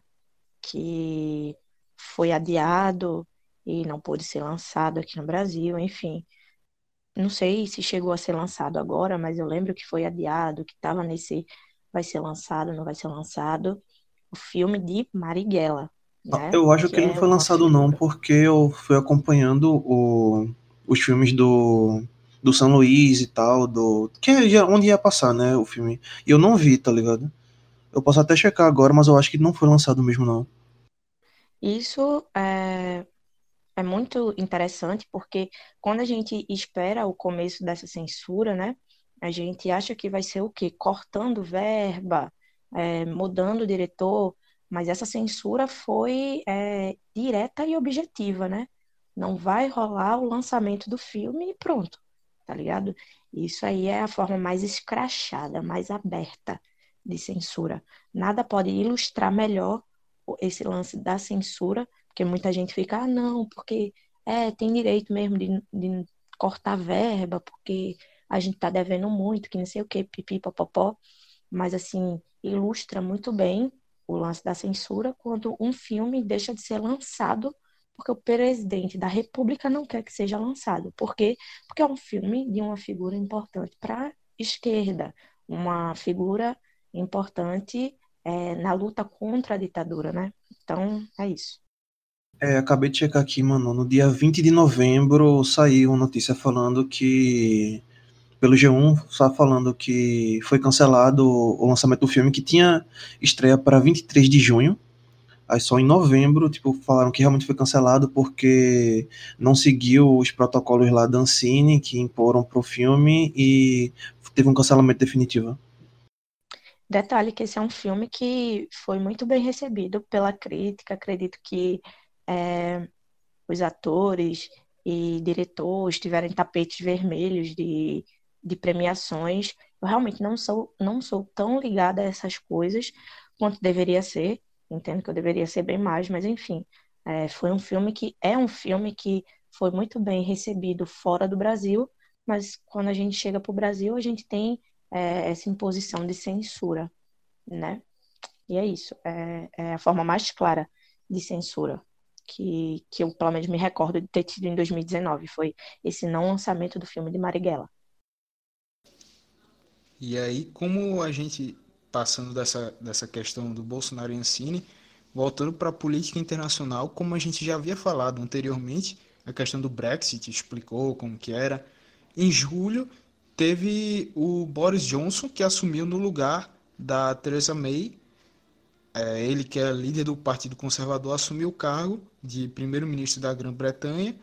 Então, com isso, é, ele tem tentado acelerar e fazer a, a saída da Grã-Bretanha da União Europeia o mais rápido possível, com ou sem acordo. Então, como a gente já adiantou, é algo que ainda está rendendo muita coisa, que ainda vai, tem gerado muita polêmica e vai continuar gerando. É algo que vai mexer com a estrutura não só política quanto econômica de, e até cultural também de vários setores lá dentro da Europa por toda essa influência que tem. É, só para pontuar, esse babado todo do Brexit, minha gente, se arrasta desde 2016, não, desde do começo dos anos de 2010, mas em 2016 foi aprovado o referendo para a saída do, do, Reino Unido da União Europeia, e desde então, né, vem esse rolo todo se arrastando, e aí eles esperam agora, né, com a eleição do com o Boris Johnson assumindo o cargo de primeiro-ministro, eles esperam concluir até 31 de janeiro. E aí a gente, para fechar o mês de julho, teve, a gente vai agora para esportes, né? Vamos falar da final da, da NBA, porque pela primeira vez um time de fora dos Estados Unidos foi campeão da, do principal torneio de basquete do país. Foi o Toronto Raptors, Toronto do Canadá, que aí disputa junto lá com, com os times dos Estados Unidos, alguns times canadenses. Então, um time bastante é, encaixado, jogando bem, com, com valores, jogadores que apareceram e tiveram evolução muito grande nesse time e bateu o Golden State Warriors, que era campeoníssimo, hegemônico há vários anos e foi derrotado com, com uma certa margem, com uma grande é, com grandes jogos do Toronto Raptors. Então foi um time que marcou marcou essa NBA, é, marcou a própria história da competição e depois acabou tendo um certo desmanche, é, alguns de seus principais jogadores saindo, mas já para essa edição agora atual que está rolando, mas de todo jeito, é um time que, que marcou a história, que jogou muito, jogou muito bem, marcou a, a NBA mesmo. E com isso a gente deixa o mês de julho para trás e vamos chegando em agosto. Agosto também a gente já, já traz aqui é, mais uma triste notícia que foi a morte da escritora Fernanda Young, que morreu aos 49 anos, é, depois de uma crise de asma. Ela foi atriz, modelo, escritora e ficou conhecida pelos trabalhos em Os Normais, O Dentista Mascarado e Macho Man. Danilo, traz aí pra gente sobre essa a história que a Fernanda Young tem, é, principalmente na, na televisão brasileira, entre outras contribuições que, que ela deixou. Cara, é tipo, é, ela é uma pessoa que eu consumia muito sem saber, tá ligado? Eu, assim, não sei, não sei vocês, mas eu amava os normais, uma parada que eu via quando era pequenininho e tal, não entendia nada, mesmo da metade das pedras ali eu não entendia nada, mas eu gostava bastante. É, e ela produziu bastante coisa dentro da Globo. Teve uma minissérie que eu amo de paixão, que é. Agora não me fugiu a cabeça, só porque eu falei que gostava muito. É... O Sistema entre outras séries que ela fez, ela fez. O Dentista Mascarado eu não curtia muito, mas. É, enfim. Cara, ela produziu muita coisa dentro da Globo e tal. Ela era uma escritora sensacional. Tem vários, vários, vários livros. E depois, tá, tá tipo, quando. Um tempo antes dela morrer, eu comecei a revisitar o, o trabalho dela. Tava catando uns livros para ler e tava revendo as séries que ela escreveu. E do nada, assim, acho que um mês depois de eu fazer esse compilado de coisas dela, rolou a notícia de que ela morreu. Cara, eu fiquei em choque, sabe? Porque 49 anos, é você tá praticamente no começo da sua vida, sabe? E ainda mais, tipo, morte de crise asmática, sabe? Que é uma parada que. Não sei vocês, mas eu não espero que mate alguém assim tão repentinamente como foi. É, então, a morte da. É, eu, vou, eu vou trazer só uma outra morte também, por consequências da, da asma, que foi a de Danilo Cometa, né? Ano passado. Ano passado, sim, Danilo sim, Cometa sim. Foi outra, por complicações de outra asma. morte bizarra, velho. Porque, tipo, sabe, o cara na flor da idade, tava super bem em forma. E de, de repente, assim, pá, morreu, você fica, caramba, velho, sabe? É, então, há contradições, mas enfim, não vamos entrar em polêmicas. É complicado quando uma pessoa realmente morre de asma, porque é uma coisa que a gente não vê tanto, mas eu só quis trazer a de Danilo Cometa mesmo. Mas a questão de Danilo é um pouco mais complicada, eu não vou trazer polêmica. Não. Uhum. E depois dessa questão da, da morte da Fernanda Young, é, a gente já chega aqui para falar sobre o caso do sequestro na Ponte Rio-Niterói, em que um ônibus foi sequestrado por um. Acho, é, não me lembro agora a profissão do, do, do cara. Eu acho que ele era porteiro, se eu não me engano. É, alguma coisa assim. E sequestrou o ônibus, fez várias, várias pessoas como refém no, no veículo. E ele acabou morto por um, por um atirador de elite da, da Polícia do Rio de Janeiro. E além de toda essa questão que a operação causou, que parou o trânsito lá na, na Rio Niterói, teve o fato do governador do Rio, Wilson Witzel, chegar de helicóptero na ponte e descer comemorando a, a O cara chega de o helicóptero, morto. dando um soquinho pra cima, tá ligado? Comemorando e falando da ação da polícia, como foi um negócio. Cara, aquilo é muito surreal. Um É, governador tá lá no seu escritório, pega um helicóptero pra um- uma cena de crime pra comemorar a morte de uma pessoa, cara. Então, Danilo, já começar, se quiser falar mais alguma coisa sobre esse caso, foi realmente é, marcou mesmo, porque a gente para e fica atônito com, com, com o que aconteceu. Cara, eu só tenho indignação desse caso. Tipo, cara, é muito surreal, sabe? O, o governador na cara de pau que beleza, ele já tem todo um plano de militari- militarização da, da polícia lá e, tipo, tem uma política de morte mesmo dentro do, do estado do Rio de Janeiro, que é lamentável. E eu acho que esse caso foi para mostrar realmente o que ele, pra- o que ele veio fazer, né? Esse e ele dentro do helicóptero atirando em, em, em teto, tá ligado? Tipo, cara, é bizarro tu parar pra pensar que um cara eleito, eu não lembro a porcentagem, mas provavelmente foi a maioria, já que ele foi eleito. é, a maioria do estado elegeu alguém que tá matando indiscriminadamente as pessoas, sabe? Tipo, em, em casos como esse, eu acredito que o ideal seja que a pessoa que sequestrou o ônibus seja detida, seja levada em vida para julgamento e seja penalizada da maneira correta e não morta. E você Mas é, vê, é, você vê, só deixa eu completar, mano. É, e você vê o governador do estado comemorando a morte de uma pessoa num país em que a pena de morte não é legalizada, é assustador, sabe? Tipo, você vê que você se sente impotente porque você sabe que ele pode simplesmente chegar, querer mandar o policial entrar na sua casa e atirando a, a, a torta e a direito porque ele é governador e ele quem manda. É, Eu acho isso assustador, mas tu quer complementar, Manu, com alguma coisa? Sim, é, tu falou sobre a militarização da polícia, sobre o lance é, de realmente ter uma política de morte, mas é importante falar que essa política de morte é, tem um perfil. Existe um Com perfil de certeza, com pessoas a serem mortas, a serem abatidas. Quando a gente fala do extermínio da juventude negra, quando a gente fala do extermínio da população negra, é disso que a gente está falando. Quem está morrendo, quem está sendo assassinado a sangue frio, quem está sendo exterminado da população, seja carioca ou, ou no Brasil de um âmbito geral, mas assim, falando especificamente do Rio de Janeiro, que é Rio de Janeiro e São Paulo, né, que estão com É, são os casos bem mais ressaltados, né, é, ultimamente.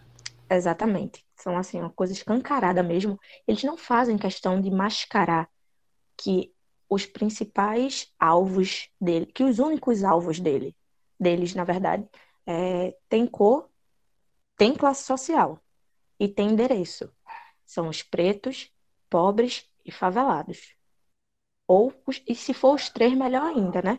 É um, um tiro e você já, tipo, limpa três, três coisas que essa galera odeia.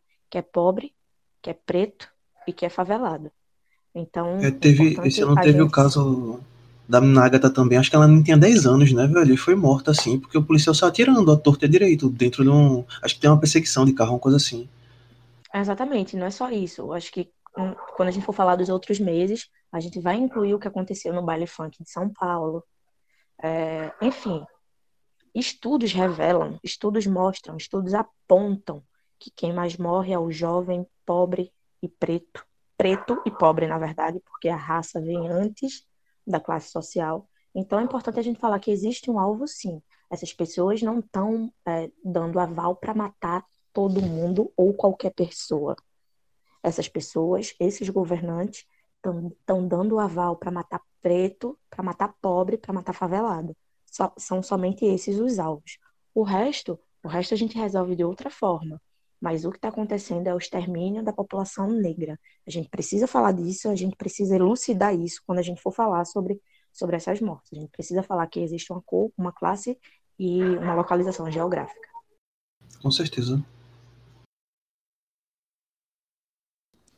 Então a gente passa dessa questão do que aconteceu no Rio de Janeiro para um caso de saúde pública com o surto de sarampo que aconteceu no Brasil. É, foram mais de 2.300 casos confirmados, aproximadamente isso, é, no período de junho a agosto. Então, o epicentro, né, onde que mais aconteceram, é, foram registrados esses casos, foram, foi no estado de São Paulo, onde foi confirmado uma morte e 2.299 casos, ou seja, 98% de todo o total registrado no, no cenário brasileiro aconteceu na, no estado de São Paulo. E aí o sarampo, que é uma doença que aparentemente estava controlada, principalmente porque tem a vacina para preveni-la, e chegou nesse ano agora, surgiu esse surto, uh, e a gente vê que realmente é um reflexo, pelo menos na minha visão, dessa política anti-vacinação que muitas pessoas aí acreditam e tem e propaga isso. Então, é, alguns de vocês teriam alguma coisa a acrescentar também sobre essa questão? A volta de uma doença como o sarampo é, ao cenário brasileiro é, é de se lamentar. É uma grande histeria, né, velho, que tá rolando. É, não só aqui no Brasil, mas chegou no Brasil, como vem acontecendo em vários outros países que estão vivendo essa onda fascista, essa onda de direita, assim, absurda. São pessoas que estão nem aí para ciência, são pessoas que estão nem aí para pesquisa, para número, estão nem aí. São pessoas que pegam dados tirados diretamente do cu deles, mais uma vez, eu sendo, assim, falando termos chulos, porque é de grande burrice, minha gente, pelo amor de Deus. É só você analisar número, é só você olhar pesquisa, coisa simples que está na televisão direto. E daí você tira diretamente do, dos seus devaneios que a vacina é uma coisa criada pelo sistema para lucrar, para não sei o quê, pipipi, papapó, pelo amor de Deus, né, velho? Enfim, para mim é só um reflexo político mesmo.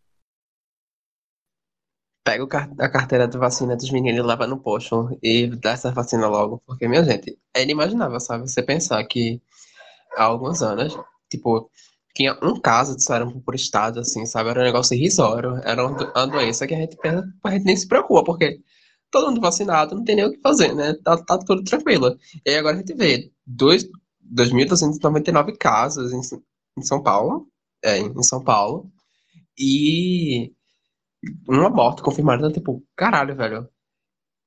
Começa o ano, pega a carteira de vacina de espirrar tudinho, vai lá, você também. Teve campanha eh, recentemente, tipo, com grupos de, de faixa etária específicos, com prioridade para cada um, mas acho que agora já passou e, tipo, você pode chegar tranquilo no posto com seu cartão e vacinar rapidinho. Porque, é sério, minha gente, serão fumato, então, se cuidem, vão atrás disso, porque é uma doença séria. E poderia estar sendo, poderia estar controlada, mas é muito triste a gente ver a volta disso, porque mais uma vez a gente vê um apagamento, é, mais uma vez a gente vê a importância de educação básica, do, dos estudos que são feitos na universidade também, porque a gente vê o conhecimento sendo deslegitimado e a, a consequência né, vai pesar nas, que pesa na população. Então, se cuidem. Com rolar que 2020 é o ano da peste. Puta que pariu, Danilo. que Pô, isso, velho. Porra. E a gente passa da questão do sarampo para o último tema que marcou agosto e que gerou também uma repercussão enorme a, a nível mundial mesmo, que foram os incêndios na Amazônia, que tiveram o, o seu auge é, em agosto, com o crescimento do desmatamento que atingindo níveis que não aconteciam desde a década passada, vindo de uma, uma, é, uma queda é, seguida, apesar de não serem números, é, como que eu posso dizer, que eram o, o melhor possível, vamos dizer assim, mas vinha acontecendo essa queda, e aí volta a crescer com toda essa política, esse desmonte ambiental do atual governo. Então, é, queria aí que tu, Lúcio, já fosse trazendo algumas questões disso que aconteceu, desse, desses incêndios na Amazônia, as causas deles e essa repercussão trazida. Bom, antes de tudo, a gente precisa apontar que existe no Brasil o que a gente chama de BBB, a bancada do boi, da bala e da Bíblia. No caso, essa questão da Amazônia se relaciona com a bancada do boi, porque é, houve um crescimento muito grande de desmatamento na Amazônia, principalmente para plantio de soja, que serve de alimento para o gado. A gente vê, tam, viu também há algum tempo atrás é, tensões em relação à FUNAI, essas instituições de proteção é, dos indígenas, né, que, tipo, que é, salvaguardam o direito das populações das populações nativas terem direito à terra, tipo, de habitarem, é, principalmente que habitam principalmente a região amazônica, né? Então tipo, tem que ter uma área de preservação enorme, assim. E aí a gente viu é, esses conflitos de interesse porque os grandes latifundiários, os grandes donos de terra, eles querem espaço, eles querem desmatar para plantar soja, para criar seu gado.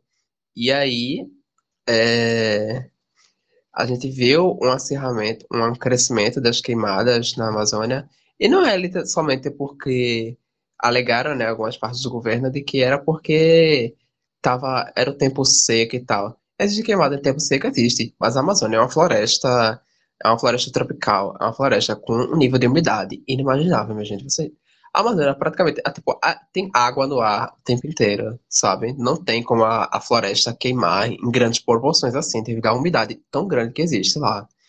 Então, tem que avisar isso pro Leonardo DiCaprio. Pois é.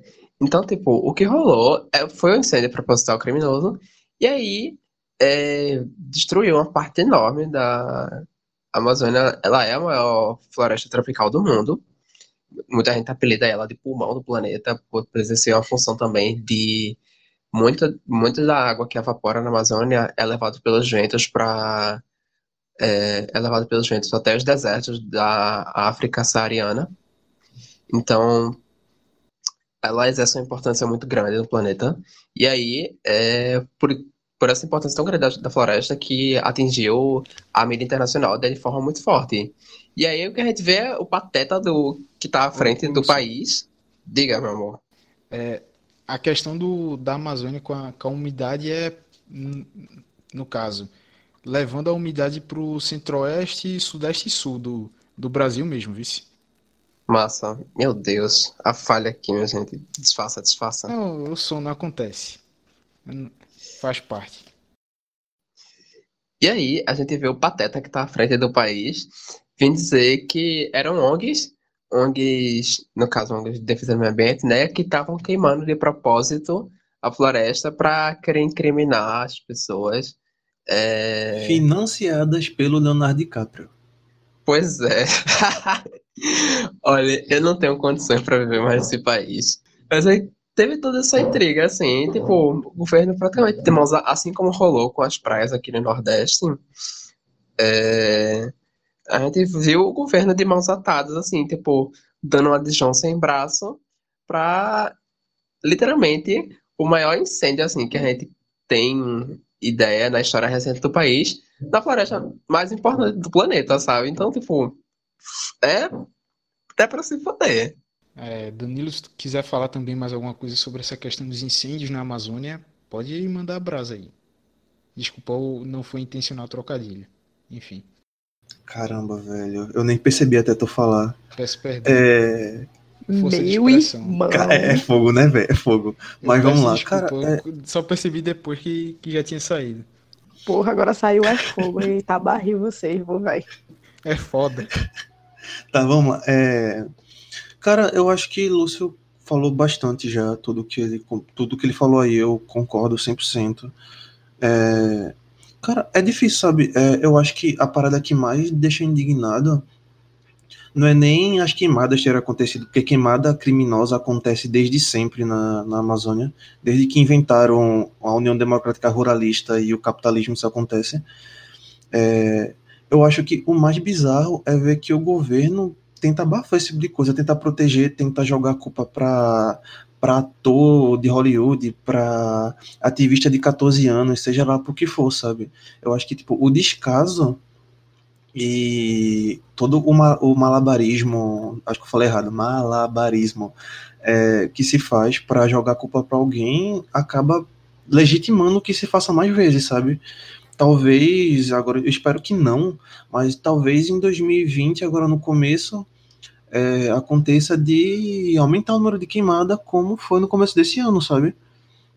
Acho que mais do que isso, recentemente teve a morte de alguns líderes guajajaras, é, teve, que são líderes indígenas que lutam pela preservação da não só da, da floresta, mas também do, das, do, do, do espaço que é do, do, do povo indígena brasileiro. E esse ataque está sendo feito de várias formas, sabe? É, a, assim, tudo isso legitimado pelo pelo apoio. Eu acho que eu não queria falar isso, mas tipo, pelo apoio do governo em esse tipo de coisa acontecer. Eu acho que isso é o mais chocante. E choca um ovo. Manu, tu tem algo a acrescentar também sobre essa questão? É, só queria é, realmente pontuar sobre a, a as mortes, né, do povo Guajajara que tem rolado, que é, essas coisas só tem rolado, não vou dizer que só tem rolado por causa do governo, né? A gente está aí desde o processo de, abre aspas, colonização, fecha aspas, do Brasil com o extermínio da população indígena, né?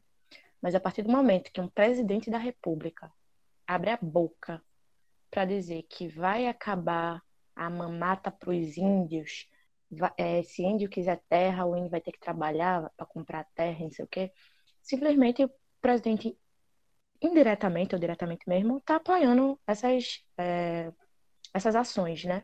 Porque se o povo indígena é um, um dos principais responsáveis pela preservação da, da Amazônia e tal, é, a partir do momento que, que o, o presidente meio que autoriza num discurso, não só em um discurso, em vários discursos, é, a tomada das terras pertencentes aos indígenas é, pela, pelos jornalistas, pelos donos de fazenda e os caralho a quatro, é, é isso que vai acontecer, vai ser disso a pior, é isso que a gente espera, sabe? Infelizmente é isso, é isso que a gente espera. É, a Amazônia queimando, é, o resto da população indígena, o que sobrou da população indígena, é, originária mesmo, né, brasileira, sendo exterminada. É importante falar sobre a população indígena, é outra coisa que a gente precisa falar bastante. Falo muito da população negra e tal, mas a gente precisa falar da população indígena, que é, além de tudo, invisibilizada. Enfim, é- a gente precisa é, prestar atenção nisso, né? A gente precisa prestar atenção no que está acontecendo com esse povo e precisa prestar atenção nos discursos do nosso presidente, porque se a gente, se a gente acha que o apoio dele é indireto por causa do dos discursos, a gente só vai ter mais certeza de que alguma coisa ali, algum dedinho, é, alguma coisa ele está mexendo, né? para as coisas não serem descobertas, porque não tem como a Amazônia estar tá pegando fogo, pois a gente está sendo morto e o presidente da República não sabe de nada, né? Um presidente que autoriza que tudo isso aconteça. Enfim. Em breve serei censurada. E aí, com isso, a gente chega no final desse programa, é a nossa segunda parte da, da retrospectiva 2019 do Clube da Insônia. Então, a gente trouxe aqui os meses de abril, maio, na verdade, maio, junho, julho e agosto. Então, é, para você que nos acompanhou até aqui, agradecemos. As redes sociais do Caixa, para você que, que ainda não nos segue, Twitter e Instagram, você procura por arroba caixabrita, encontra lá a gente, segue, acompanha com os nossos materiais, as novidades que vão chegar agora para 2020, a continuidade do, da nossa produção. E no Facebook também, facebook.com barra caixabrita. É, você pode encontrar os nossos programas no Deezer, no Spotify, no iTunes ou no seu agregador de podcast favorito. Basta só pesquisar por Caixa de Brita. Bem, queria agradecer aqui ao pessoal, é, Danilo, Lúcio, Manu. Valeu aí, galera. Tchau, gente. Um cheiro e feliz ano novo para todo mundo. É, feliz é, nós ano estamos novo. juntos, babies. Espero que 2020 seja com... próspero para todo mundo e vamos nos proteger, porque, né, o bagulho tá doido. Não soltem fogos, assuste os bichinhos, por favor. Isso aí. Valeu, galera, e até o próximo programa. Tchau, tchau. Tchau, tchau. Beijinho, beijinho. Tchau, tchau. Fica com Deus.